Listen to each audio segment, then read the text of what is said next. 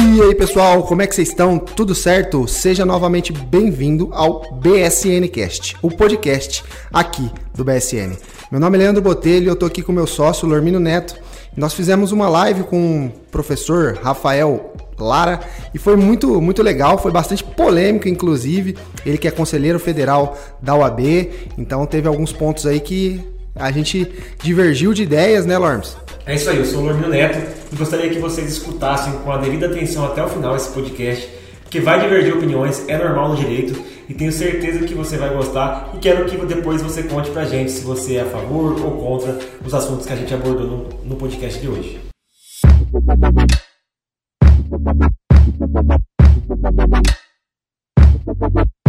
É, eu te conheci né, durante essa, essa pandemia aí que você está fazendo bastante lives, né? Você chega a fazer aí por dia duas, é, às vezes até, até mais, né? E eu gostei bastante, não conhecia o você, né, o seu perfil, o seu trabalho, mas algo que me chamou muita atenção foi a forma como você conseguia conversar com as outras pessoas e entrar na live, né? Dialogar e, e expor as suas ideias. Porque que a gente vê bastante, né? A gente vê às vezes sempre uma pessoa fazendo uma live, falando bastante e a outra ali mais ouvindo. Não é tanto um debate. E eu observei em você essa, essa habilidade, né? Que eu achei, pô, que cara fantástico, né? Que cara legal. Ele entra e fala e provoca alguns assuntos. Então eu queria te dar parabéns, os parabéns e dizer que essa foi uma característica que me chamou a atenção em você e por isso que a gente fez esse contato justamente para extrair um pouco dessa característica aí para a gente conseguir entrar né, nessas, nessa, num debate que a gente sabe que sempre tem alguém que fala e é, sempre tem outro ali que, que fica um pouquinho mais é, quieto, né? E que acaba não entrando. Então, parabéns aí pelo, pela exposição. É isso aí. Rafa, deixa eu só aproveitar o gancho também. E justamente para isso, como outras pessoas talvez ainda não conheçam o perfil, seguidores nossos, conta um pouquinho mais dessa trajetória, que quem é o Rafael para a gente conhecer melhor, pode ser?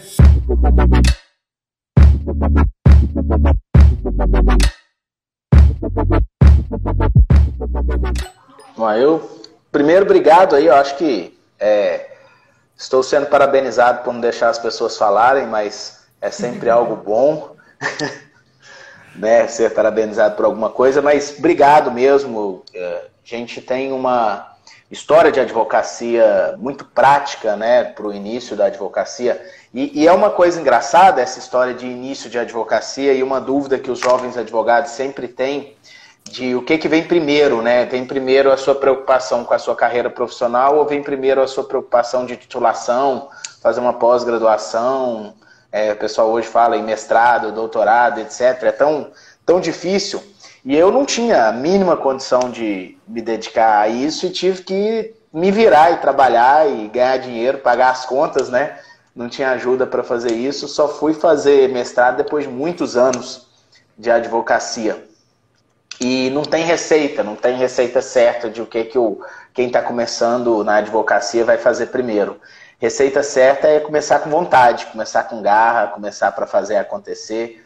É, a gente precisa. Muita gente tem uma expectativa de ser muito ajudado no início da advocacia, seja advogado ajudado por um parente, por um amigo, por um outro advogado mais velho, pela OAB, por quem quer que seja, e eu acredito muito que cada um faz sua história entendeu? E que a gente depende muito do nosso próprio esforço. Eu vim de uma advocacia é, absolutamente do zero, do zero assim, menos 10, para falar a verdade, e, e vim construindo aí no tempo os relacionamentos com estudo e com perseverança mesmo, até a gente chegar nesse início de caminho e tendo um longo caminho pela frente.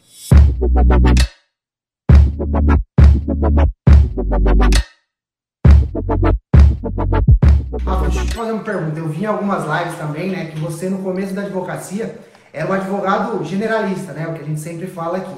Eu vi que você chegou a fazer recurso de multa, é, fez um júri, né, se eu não estou errado, e participou, né, teve outras atuações além da advocacia trabalhista, que é onde você atua hoje. Como que foi para você sair, né? O que, que fez é, você chegar numa advocacia trabalhista e como que essa, essa outra, né, essa expertise ou envolvimento mesmo com outras áreas é, foi bom para ao longo, né, para você chegar onde está hoje, para ter um escritório rentável? É, eu, eu realmente acredito que a advocacia é, ela, não é que eu acredito, as pessoas sempre se perguntam se é melhor você ter uma advocacia especializada ou uma advocacia generalista. Eu acho que as perguntas passam por aí e as perguntas precisam começar por aí. E eu converso muito com a jovem advocacia, com quem está chegando no mercado, com quem está entrando no mercado, porque as pessoas ficam com essa paranoia. Eu sou advogado o quê? Sou advogado trabalhista, eu sou advogado criminalista, eu sou advogado civilista, eu sou advogado previdenciarista.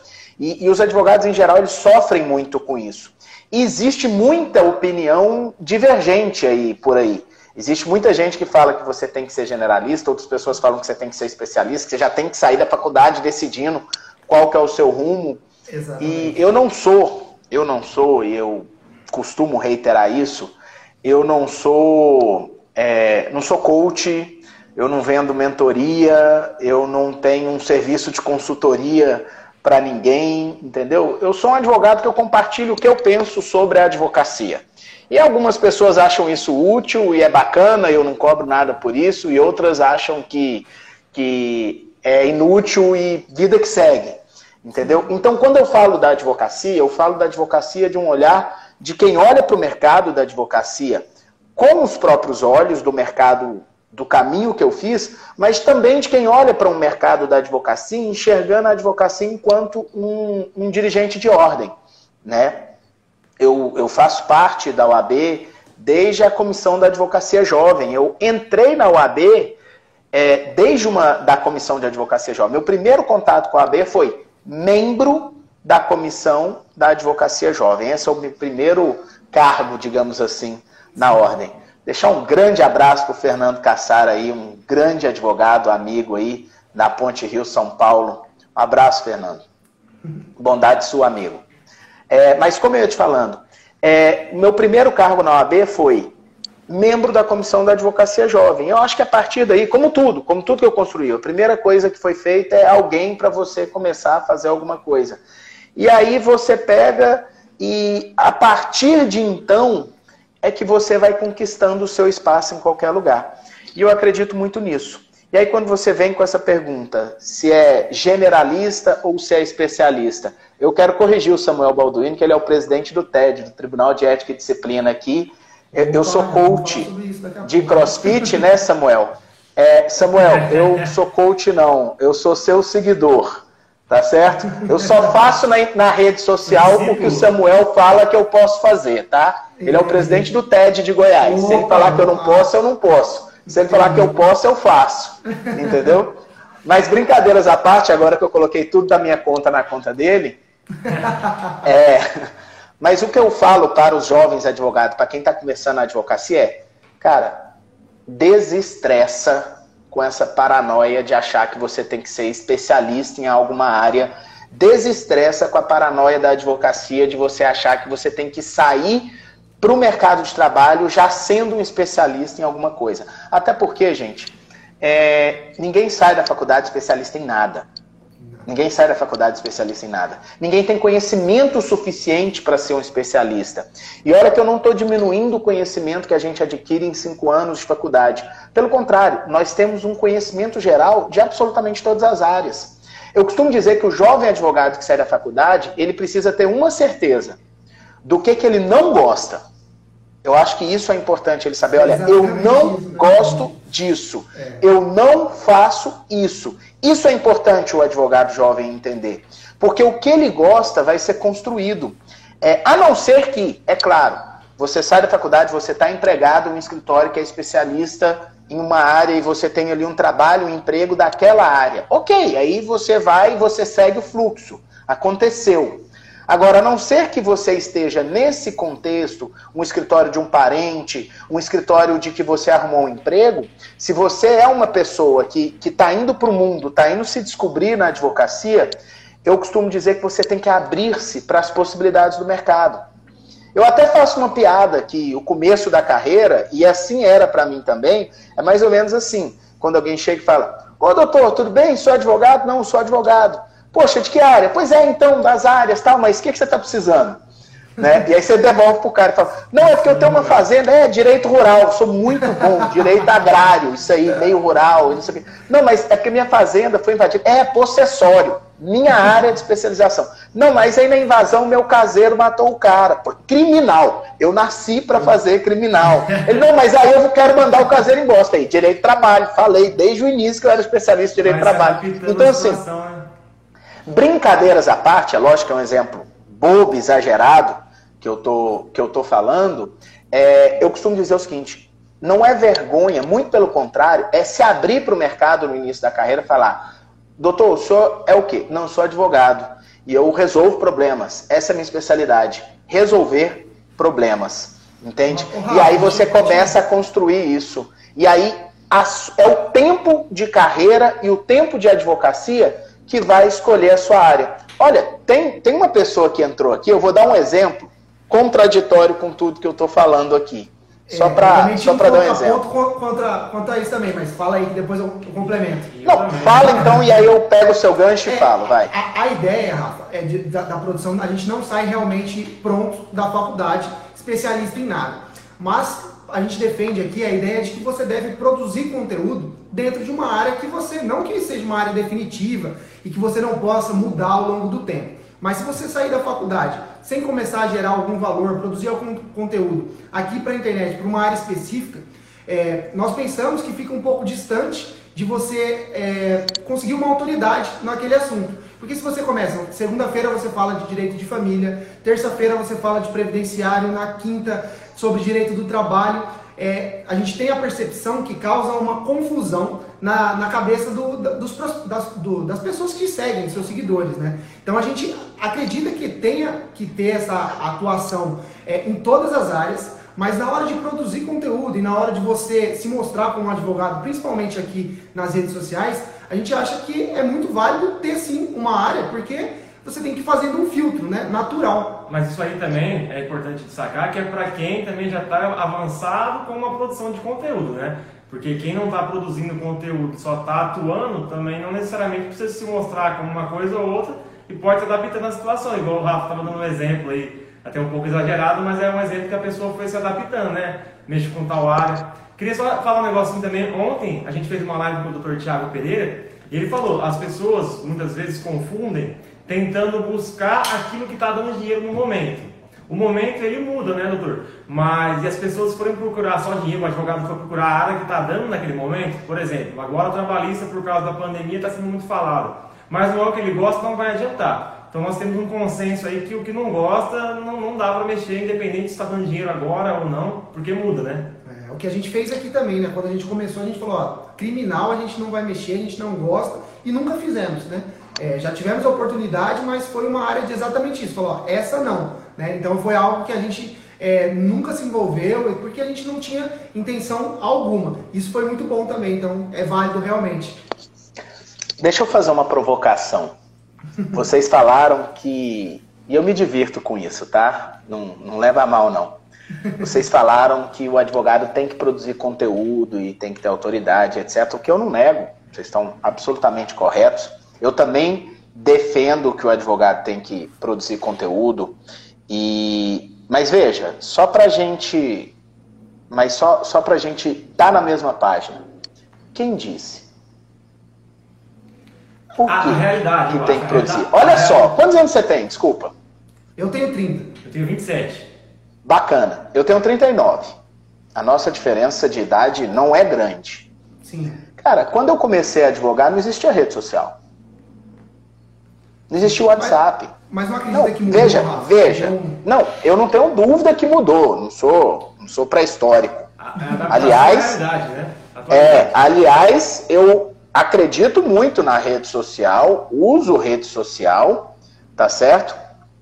E penso que a rede social ela é muito bem-vinda.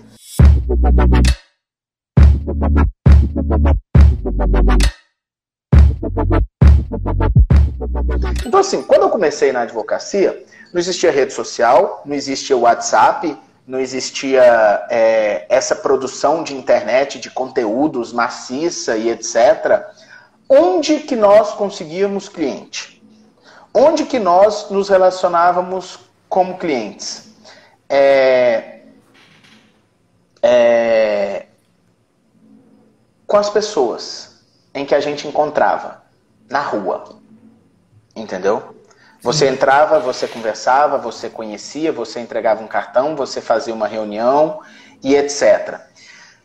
E hoje, o que eu vejo da jovem advocacia é que eles estão apostando todas as suas fichas em uma rede social, porque o mundo mudou, porque a gente está atualizado, que eu tenho que produzir conteúdo, e vocês têm, estão menosprezando o maior e mais fiel público da advocacia, que é a vida real, que é o boca a boca, que é eu sou advogado do fulano que me indica para o ciclano. Essa história de você apostar todas as fichas na rede social é, é um erro. É um erro. E eu costumo dizer isso muito para as pessoas. Os seus clientes potenciais em maior número, eles não estão na rede social. Eles estão no seu celular, eles estão no seu bairro, eles estão ao seu lado. E eu não estou aqui defendendo que você não tem que ter rede social, presta atenção. A rede social é importante para te dar autoridade e para você existir.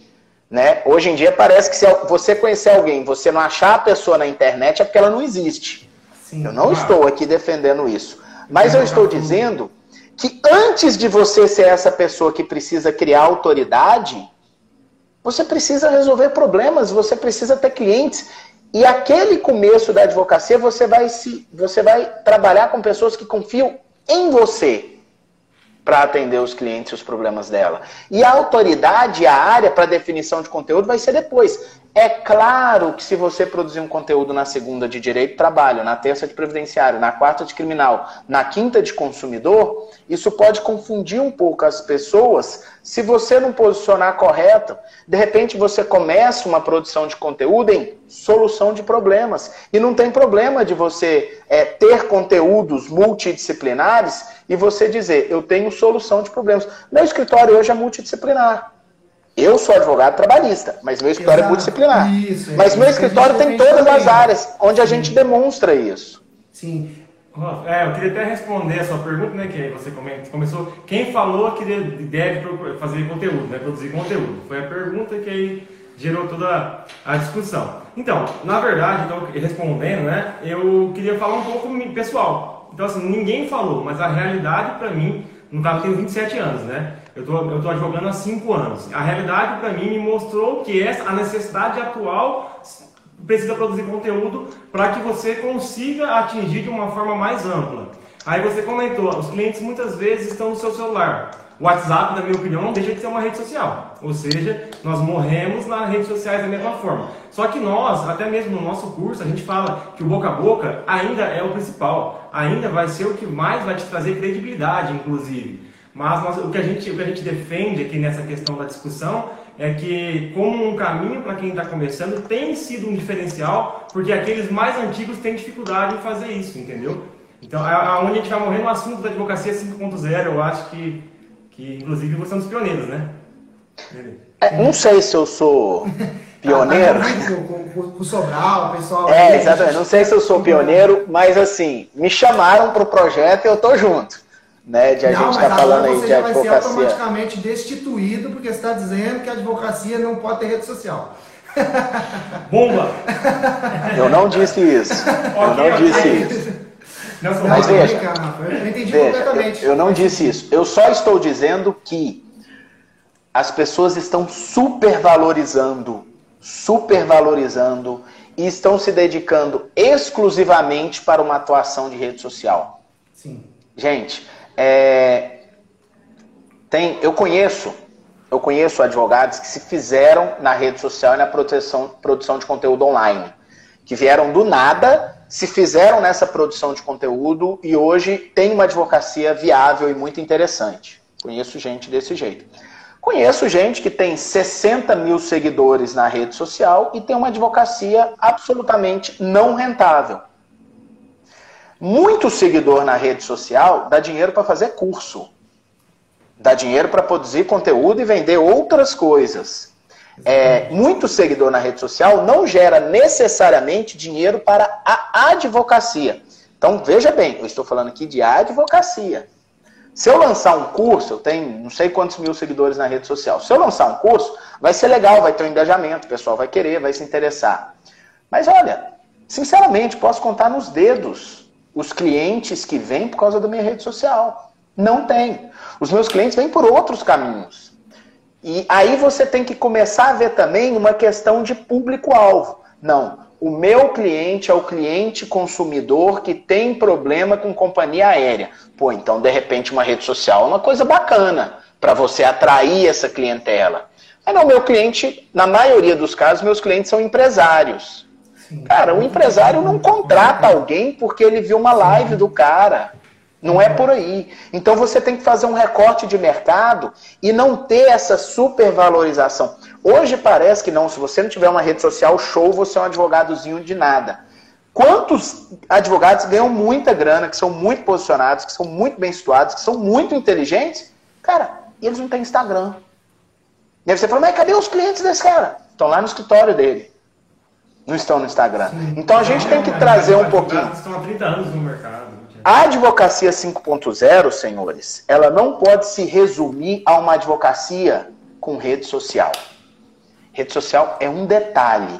A advocacia 5.0 ela está muito mais ligada, ela está muito mais ligada às soluções inteligentes para os problemas dos clientes do que efetivamente a ter ou não ter aquela presença de rede social. É você ter criatividade, você ter multidisciplinariedade, você conseguir enxergar o problema do cliente com uma visão nova.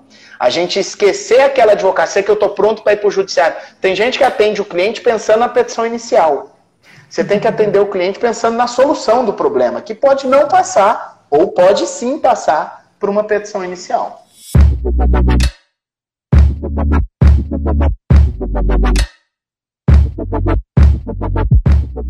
É até legal esse assunto que na, em 2019 a gente participou da advocacia 4.0 no Allen Summit na, São Paulo, capital, né? É, e agora já lançaram a advocacia 5.0 com inovações. E aproveitando o gancho, queria também que o doutor explicasse um pouco mais, né? Porque, assim, muitos, muitos advogados informados iniciantes acham que a advocacia vai até morrer por causa dessa, dessa questão de tecnológica, né? Que eu acho que é até um dos assuntos que tem gerado matérias é, e não é, não é bem isso, é muito pelo contrário, né? ela vem para ajudar o advogado a se adaptar a, a, a, ela. Eu queria até que você explicasse um pouquinho mais da, da advocacia 5.0 de acordo com o seu entendimento aí, para a gente entender também. É, é difícil porque não existe um conceito fechado, né? Nós tivemos agora o primeiro, acho que está acabando hoje, diga-se de passagem, acabou de manhã, não sei, estou perdido aí no tempo. É, que o pessoal do seufuturo.com fez o primeiro congresso da advocacia 5.0. É, mas vem cá, vamos parar um pouquinho. O que, que é então? Você falou que você participou em 2019, 18, 17, já me perdi aqui, do, da, da Advocacia 4.0, né? Isso. O que, que é a Advocacia 4.0? É, na verdade, Rafa, isso foi é, era um evento, né, dizendo sobre o, as transformações da advocacia é justamente indo na contramão de, de tudo isso que a gente está dizendo. Da, da, Para quem está iniciando, a questão do cartão, né, o cartão físico, de entregar um cartão, isso foi alterado. É, soluções, né? Foi falado bastante sobre é, a regulamentação do Uber, daqueles patinetes que tem muito em São Paulo.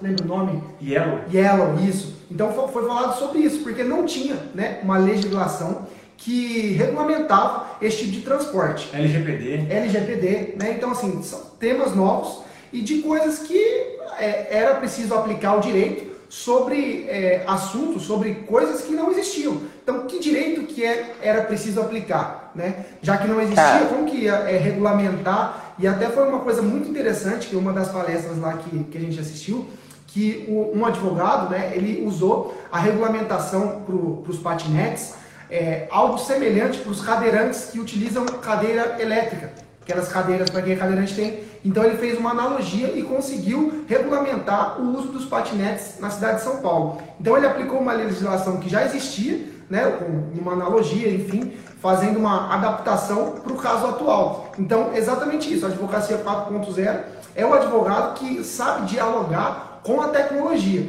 porque o que a gente vê bastante, né, são advogados que até tem muito conhecimento é, técnico, mas a tecnologia é um entrave, né? É um entrave porque acaba não é, fazendo com que ele não consiga atingir. Eu conheço advogados muito bons que são apenas é, peticionantes ou mesmo trabalham para alguém, mas que tinham um potencial gigantesco se soubessem utilizar, por exemplo, as redes sociais, soubesse se mostrar, né, tenho certeza que teria muito sucesso também. Então, é, a advocacia 4.0 ia nesse sentido, né, de tecnologia aplicada ao direito. Tá, posso provocar, né? Bora! então tá. O direito ele está sempre acompanhando a sociedade. Eu estava assistindo uma palestra é, em São Paulo do Cagé, um advogado muito bacana lá em São Paulo, de uma grande banca. E ele estava contando a história de quando no Brasil resolveu-se privatizar as empresas de companhia elétrica. Uns 20 anos atrás, mais ou menos, né? E aí eles perceberam aquele movimento que ia partir para uma privatização. Olha só, a gente entrar num ramo de direito de energia. Ramo hoje parece que está chegando agora, explodindo agora, né, com muitas novidades. Mas veja, o que, que eles fizeram naquela época? Eles começaram a contratar engenheiros eletricistas, diretores que trabalhavam nas estatais, que trabalhavam nas estatais elétricas que então existiam, para dar curso nos escritórios explicando para eles sobre o mercado de energia elétrica. E eles contrataram essas pessoas. Com que objetivo? Entender sobre energia elétrica. Dois anos depois que eles começaram a fazer isso, o que, que aconteceu? Veio a privatização. Aí chegaram empresas de fora e compraram aqui as principais e distribuíram. O que, que automaticamente aconteceu? Quem era a grande referência no mercado de energia elétrica para trabalhar para essas novas empresas que chegavam de fora? Eles. Então, Eles. Entende? Então, assim, lá atrás, ah, agora chegou o direito da energia, direito de energia. Ou agora a gente está falando em direito das privatizações. E aí você está falando aí regulamentação de plataformas digitais. Eu fiz uma live essa semana com o professor Misael Montenegro, também lá do Seu Futuro. E eu estava falando para ele, Montenegro, me parece que está todo mundo tão preocupado em ser tão foda de startup, de novas tecnologias, de, de uberização das relações, que daqui a uns anos não vai ter alguém que sabe fazer petição inicial. Porque Sim. as pessoas estão, tão, sabe, estão focando tanto em coisas que, em, em tese, são o futuro, que estão esquecendo ali o básico, estão esquecendo da relação de consumidor básico, direito contratual, direito das obrigações, que também passa por tudo isso. O que nós temos, e aí pegando o gancho para voltar aqui para a advocacia 5.0 que vocês estão falando, o que nós temos hoje é uma necessidade de uma, de uma adequação ao mercado novo que surge. É, alguns anos atrás, o sinônimo de advogado de confiança seria um advogado com perfil é, grisalho, não é mesmo? Um advogado com perfil grisalho, com uma posição um pouco mais, um pouco mais velha. E aí hoje você tem uma série de gente muito nova trazendo muita novidade, mas que não está trazendo junto essa credibilidade. Eu estou sentindo falta na advocacia de conhecimento básico do direito, de princípios, de história do direito, de entender por que, que o direito caminha assim. Nós viramos profissionais de resposta de internet. Nós viramos profissionais. Gente, é, eu estou fazendo alguns posts lá no Instagram, eu tenho que tentar. O meu poder de síntese está incrível, porque eu é. preciso explicar um instituto jurídico no espaço que o Instagram me dá. Sim, Olha aí que honra, o ministro Caputo do TST assistindo nossa live aí, falando que está concordando.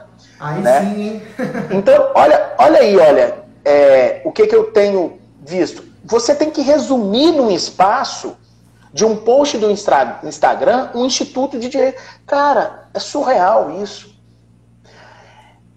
Eu venho de um momento em que a gente produz artigo científico que se eu mandar um artigo com menos de 15 laudas, a revista não vai apreciar meu artigo para publicar. E aí, de repente, eu preciso trazer isso por uma síntese, porque as pessoas têm preguiça de ler o que passa de uma página.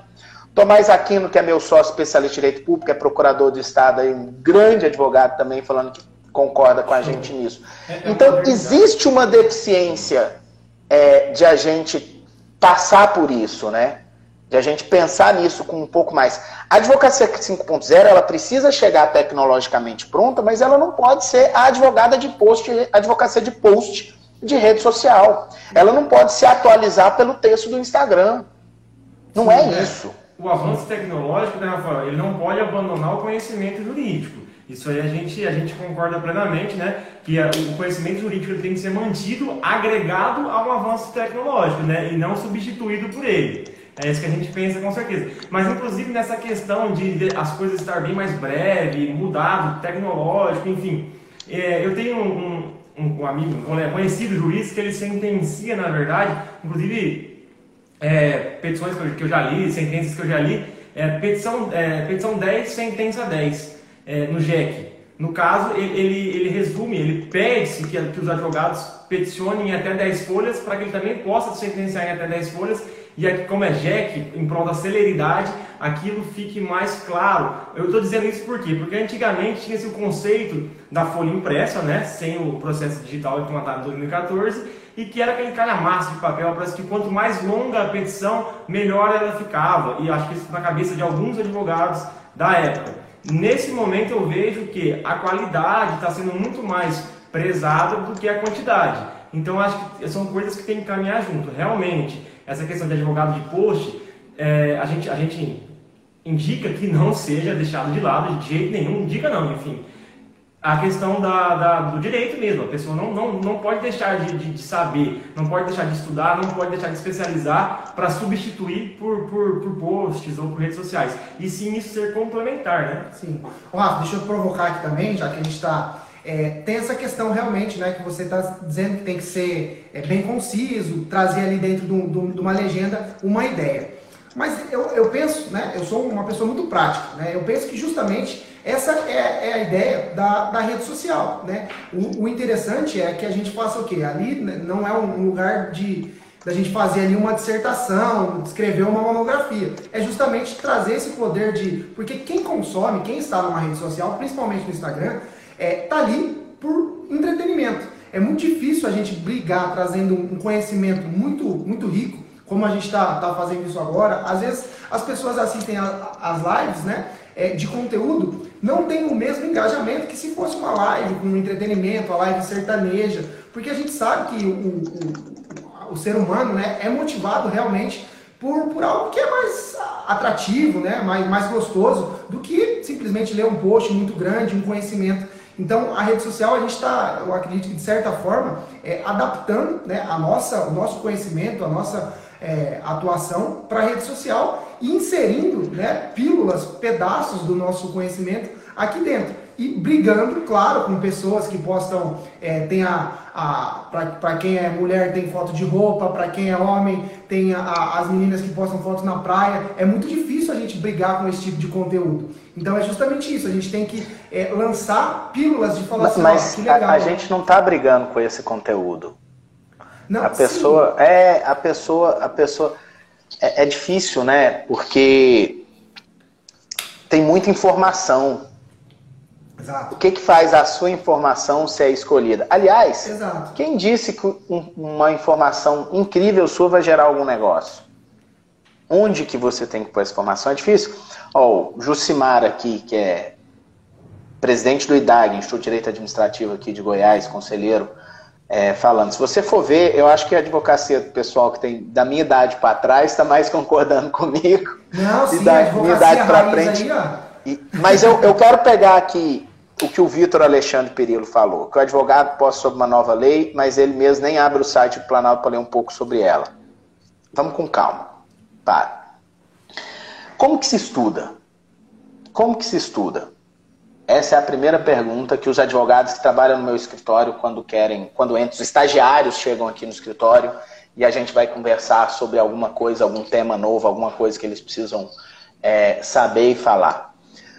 Como é que as pessoas estudam hoje? Elas veem um post, aí elas procuram lá no Direito News, Meu Direito e Companhia Limitada o que está falando a respeito. Aí elas dão um Google acha alguma coisa que está comentando sobre isso na internet e aí depois elas produzem um conteúdo a respeito. Certo? É, quando eu vou falar para as pessoas sobre estudar, e eu aprendi assim, o que, que eu falo? Cara, a primeira coisa que você tem que fazer para você aprender a ser um profissional, um intérprete verdadeiro do direito, leia a lei seca. Cara, você tem que ler a lei seca. Você tem que pegar a legislação sem nenhum comentário e tem que ler.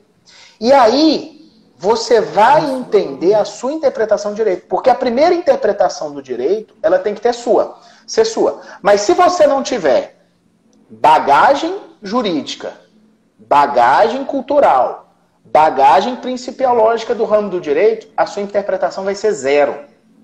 Você vai ler e falar: caramba, o que, que é isso aqui? E aí você vai precisar de alguém para explicar o que está escrito para você. Agora tá, você leu a lei, você adquiriu uma compreensão, você enxergou. O que, que é a segunda coisa que você vai fazer? Aí você vai ver o que, que alguém falou. Antigamente chamava doutrina, hoje chama post. né? Você vai ver o que que alguém falou, não tem, mas o pessoal não quer. Não recorre, não recorre, sim. É, é lamentável, é lamentável. Mas aí você vai para a doutrina. Aí quando você lê a doutrina, aí a sua cabeça explode, falou, nossa, quanta coisa eu não tinha pensado nisso aqui. E aí agora você vai para jurisprudência. Porque aí você, depois que você entendeu o que a doutrina fala, porque também não adianta. Às vezes você pegou uma doutrina é, é, exatamente. Certo? Não é que ninguém segue. Uma doutrina que tem uma visão ali minoritária. E aí você vai para a jurisprudência. E aí, depois que você fizer isso, aí você pode escrever um post. Porque aí você vai ter uma capacidade de síntese com conteúdo. E aí, esse seu, seu síntese com conteúdo, ela vai gerar debates. E você vai sustentar esses debates. Uhum. E aí, isso vai gerar autoridade. Autoridade verdadeira. Autoridade com, com retorno. Autoridade é para você não ser mais um na fila do pão. Gente, ficar, explodir na advocacia não é difícil. Se você for eloquente, investir num bom marketing, né? É, ter ali uma boa assessoria, ter uma presença de rede, conhecer muita gente, fazer relacionamento, Explodir na advocacia não é difícil. Difícil é você se manter na advocacia.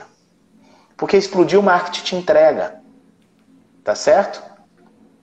Explodir o marketing te entrega. É, Mas você se manter depende de conhecimento.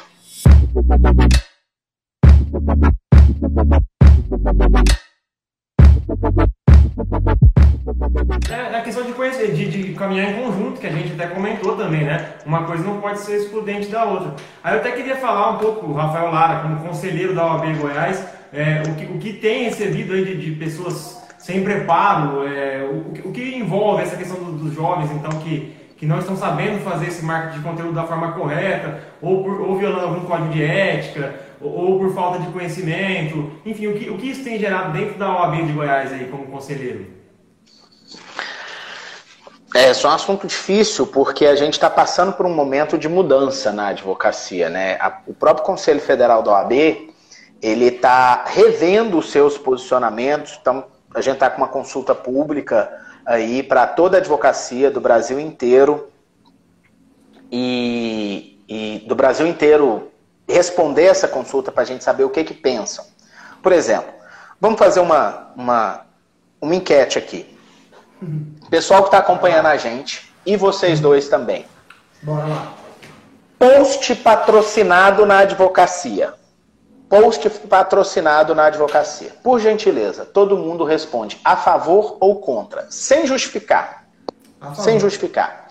Post patrocinado na advocacia. A favor ou contra? Eu gostaria que todo mundo tivesse Todo mundo não, né? Quem se dispuser, Sim. claro, a responder se você a é a favor. Tem nesse momento quase 50 pessoas assistindo. Isso, Vamos lá, 49. gente. Responde aí, pessoal. É, a favor. Por isso, é, é, aí a Brand falou, ah, com conteúdo informativo a favor. Tudo bem, é um outro debate, não precisa justificar.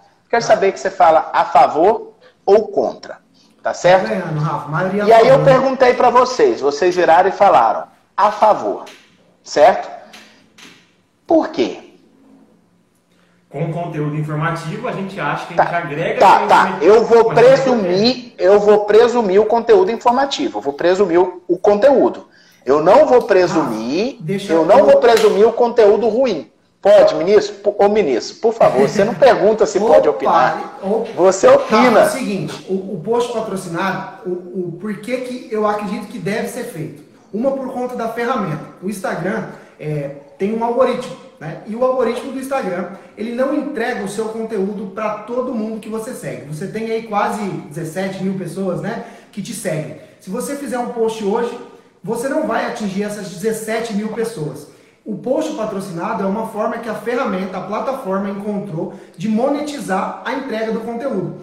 Então, eu acredito que seja sim possível e seja é, deva ser permitido fazer esse post, porque é uma forma de você entregar para as pessoas que te seguem. Conteúdo não... esse meramente informativo. Sim, claro. Gente... É, não entrando nessa parte do conteúdo, mas... Presumindo assim, boa fé no conteúdo, gente. Isso. Presumindo boa fé e boa qualidade. A ferramenta, a ferramenta, ela foi feita para monetizar. O Instagram precisa ganhar dinheiro de alguma forma. E a forma que ele encontrou é diminuindo o alcance, o engajamento das suas postagens. Então, essa é uma forma que o advogado tem, ou qualquer outra pessoa, de entregar o seu conteúdo para todas as pessoas que te seguem. Sem contar que pode atingir outras pessoas. Mas pelo menos as pessoas que te seguem é, é uma forma de poder utilizar a ferramenta.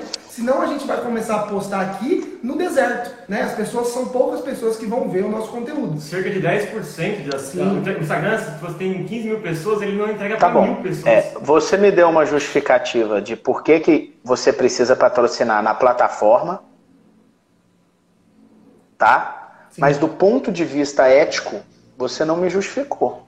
Não, é, eu entrei na parte do conteúdo. Na parte do conteúdo é. Não, esquece conteúdo. o conteúdo, já falei. Conteúdo presumindo boa fé, conteúdo de qualidade, informativo, tá certo? Aí o pessoal tá comentando aqui. É, o pessoal tá comentando aqui que mostra que tem conhecimento da matéria, gera autoridade, tá certo? Sim. Mas me responda uma coisa autorizar o conteúdo, pelo AB, autorizar o conteúdo patrocinado, seria bom para quem? Para a sociedade, para a sociedade, o advogado também poderia ser bom, mas a sociedade tá. é a que mais vai receber informação gratuita ali, tá. vai estar tá sabendo dos seus direitos. E, beleza. O que mais? Isso é pouco? Ah, sim, porque a sociedade, a sociedade, a sociedade saber dos seus direitos é pouco, Rafael? Deixa eu te falar. A sociedade que quer saber dos seus direitos, ela pode buscar. Quando a gente fala em patrocinar o conteúdo, a gente não está falando para a sociedade conhecer os seus direitos. Desculpa, é hipocrisia isso. Desculpa. É um, é um argumento de hipocrisia. Não é esse o fundamento. Vamos ser honestos. Não é esse o fundamento. Para quem que vai ajudar? A gente tem um grande embate uma parte diz que a jovem advocacia só tem essa ferramenta que é acessível economicamente para cumprir um espaço que os grandes advogados têm de relacionamento com a imprensa e outros meios, certo? Certo. E ao mesmo tempo tem outras pessoas que diz que isso ia ser o fim da jovem advocacia, porque a monetização de grandes escritórios ela é muito mais poderosa. Enquanto você ia colocar lá 100 reais no Instagram para patrocinar um link, um, um post, um grande escritório pode pôr mil.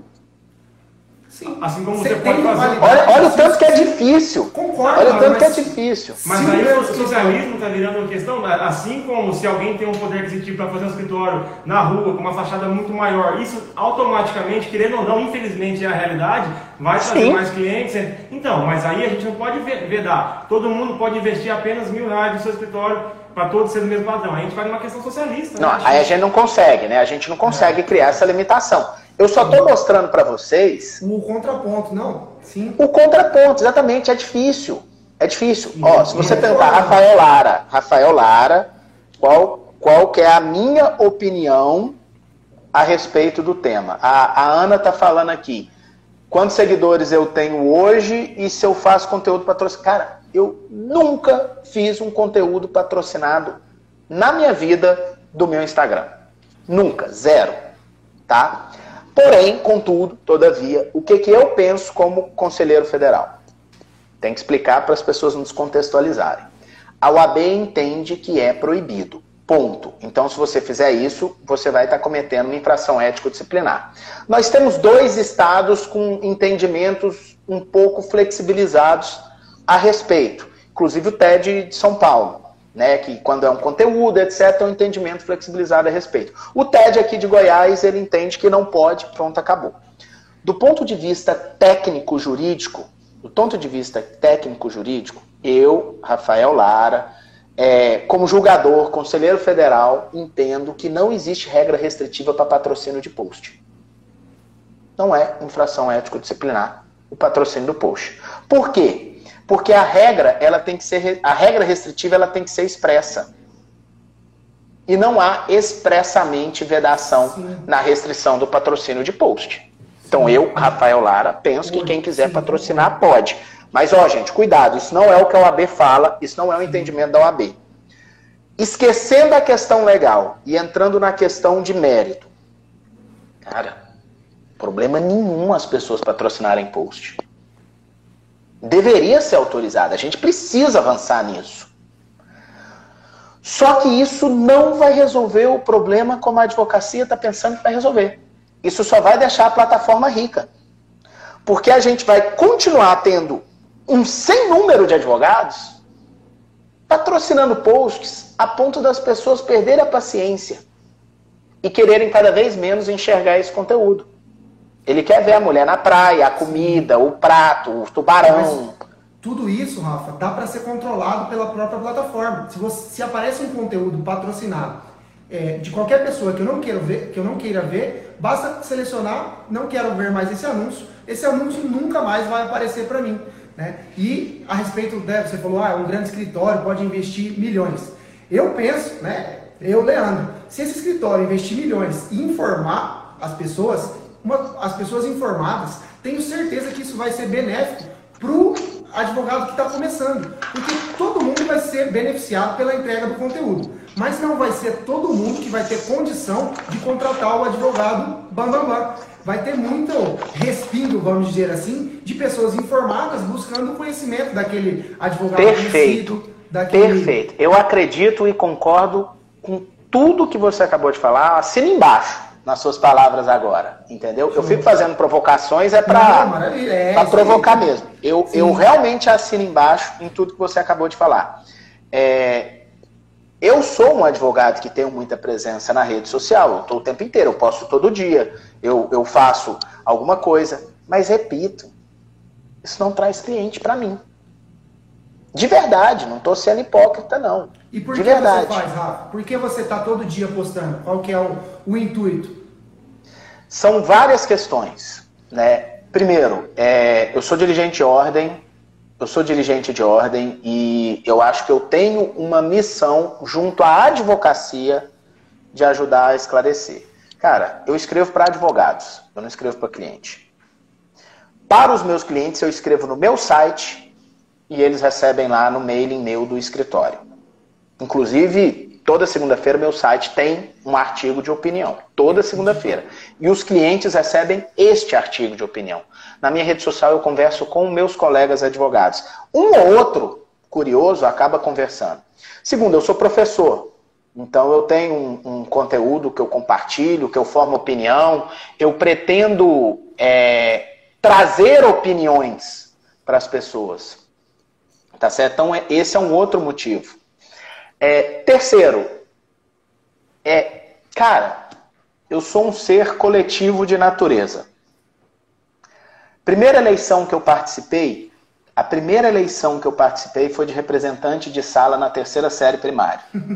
Já vem de praticamente. É, e eu perdi Vixe. essa eleição.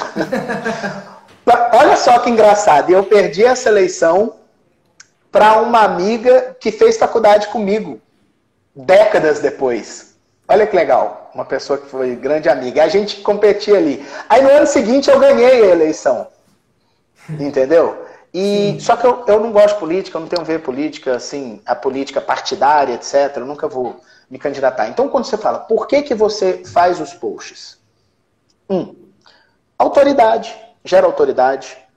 Dois, formar convencimento. Acho que eu estou numa uma fase em que eu consigo contribuir com a formação de convencimento sobre determinados assuntos, tá certo? Três, conversar com os meus colegas nessa obrigação que eu tenho como dirigente de ordem, estar construindo. Cara, a gente fez uma campanha linda sobre confiar no advogado. Outro dia eu estava na rádio aqui e a mulher da rádio falou: Doutor Rafael Lara, quem quiser te contratar, qual é o seu número de telefone? Aí eu virei para ela e falei: Olha, é, na verdade, quem quiser contratar um advogado, eu sugiro, entre as pessoas que ele conhece, procurar aquele advogado que ele tem confiança. Sim. Porque, inclusive, é infração ética fazer isso, eu não estou aqui para ser contratado. Entendeu? É, então, por que gerar conteúdo? Porque é presença na rede. Por que, que você posta um jantar? Por que, que você posta uma viagem? Por que, que você posta uma viagem? Por que, que você faz um TBT? Cara, é presença de rede, é interação. Sim. Olha só, deixa eu ler a opinião do ministro Caputo aqui. É, ouvindo os prós e contras, também não vejo problema com algum de ordem ética no patrocínio de posts. Creio que até vai estimular o estudo do direito. É isso. É isso. Eu concordo. E outra coisa, é, não existe nada mais democrático do que o conteúdo de rede social. Gente, não tem nada mais democrático do que uma live. É, é, é. Poxa, quem está assistindo a live, primeiro, a pessoa tem que seguir a mim ou a você. Sim. Tem que ter escolhido seguir a mim ou a você para estar tá assistindo. Segundo, a pessoa só fica se o assunto interessar para ela. Exatamente. E terceiro, se você não estiver produzindo um bom conteúdo na live, você está queimando seu filme. Sim. Sim. Você está queimando seu filme. Tá então, a live é a coisa mais democrática. E aí começou um assunto sobre número de lives, tipo de live. Não pode fazer uma live falando, olha, você aí que está precisando processar a não sei quem, eu sou o advogado. Não, isso não. Além de feio, além de feio, isso é ilegal. Sim. Agora, essa produção de conteúdo ela é muito bem-vinda. Acho que nosso tempo está acabando, né? Está quase acabando, Rafa. É. Show. Como a gente fechou aquela live anterior por causa do problema, deve ter uns dois minutinhos, é isso? É, deve ter mais uns dois, três minutinhos aí.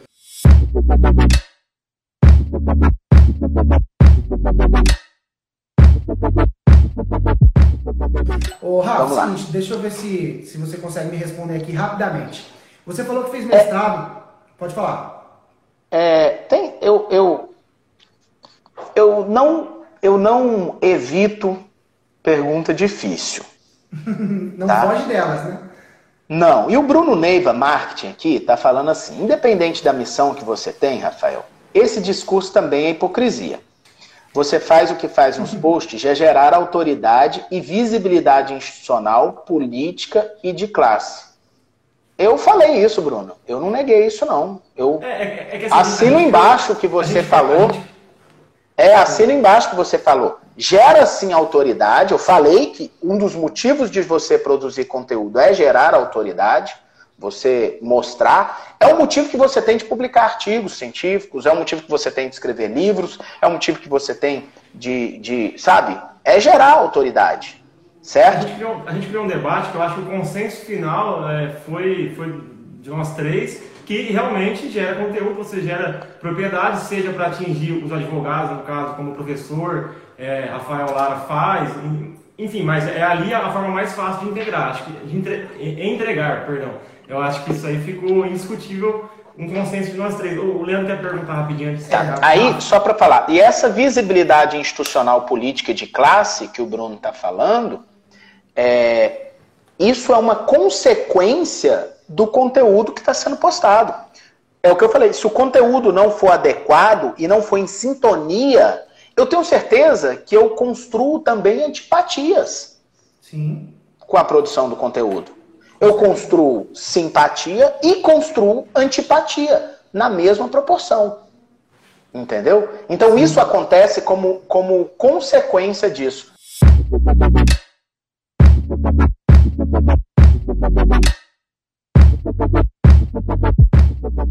Seguinte, a gente tinha uma. Você começou falando né, que fez um mestrado já no, no depois de algum tempo na advocacia.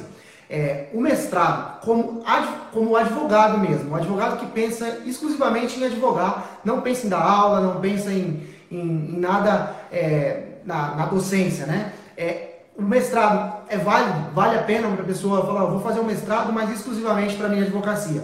Ou você acredita que só faz mestrado se for para dar aula mesmo? Porque o resultado final é esse, né? Justamente para. Cara, a gente precisa de uma live inteira para falar disso. não é sério.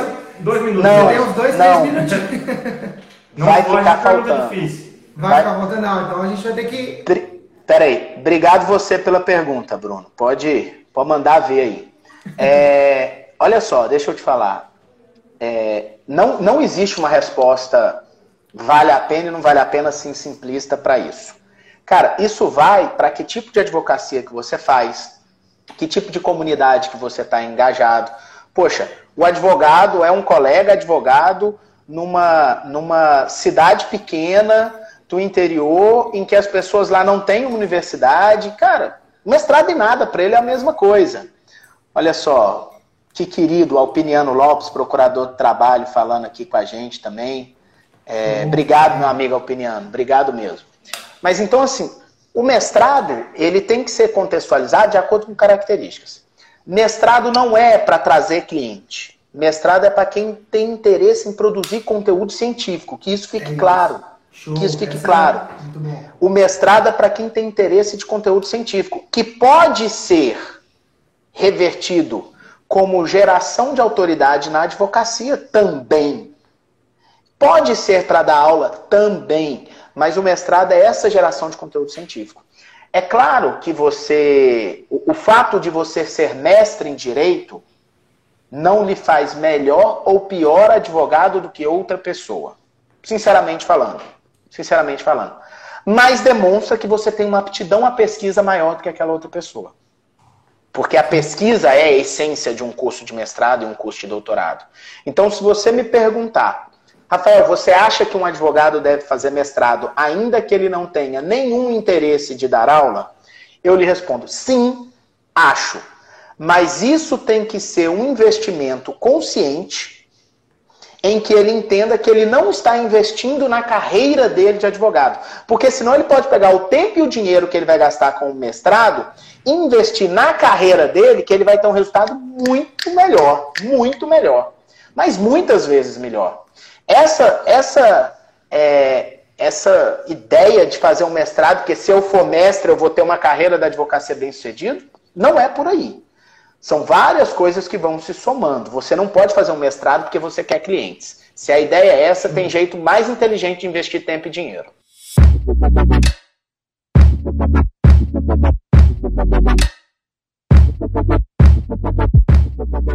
Maravilha, Como a gente teve um confronto de opiniões, nós temos 1 minuto e 47 para acabar. Dica para quem está começando na advocacia, na visão do Dr. Rafael Lara, então.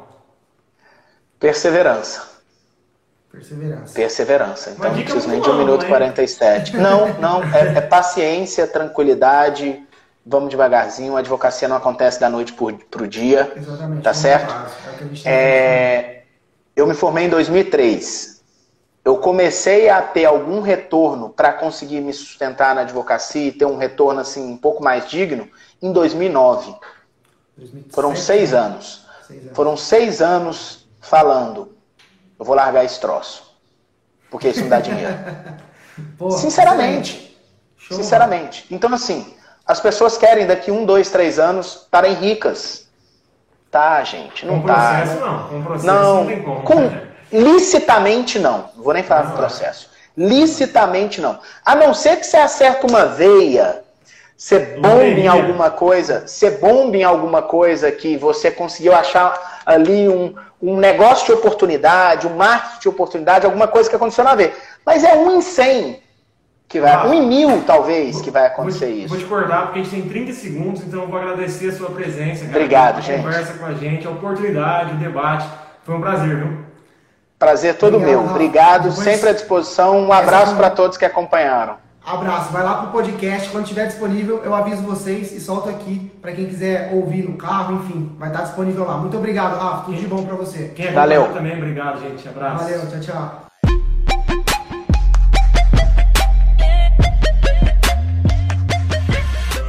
É isso aí, pessoal. Chegamos ao final de mais um podcast. Nós estamos muito felizes de vocês que conseguiram ouvir até o momento.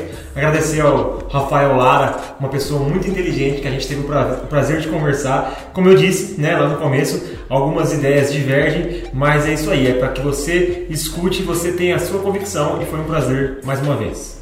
Muito obrigado, queria agradecer também mais uma vez ao Rafael Lara, que nos atendeu prontamente aí, trouxe pra gente um embate bastante rico com toda a sua inteligência e toda a sua experiência. Se você gostou desse podcast, te convido a tirar um print, marcar a gente lá, BSNADV no Instagram. Isso nos motiva, nos faz continuar procurando fazer cada vez mais conteúdos legais para vocês, trazendo aqui é, pessoas de alto nível, assim como, esse foi, assim como foi esse podcast. Muito obrigado e vamos juntos!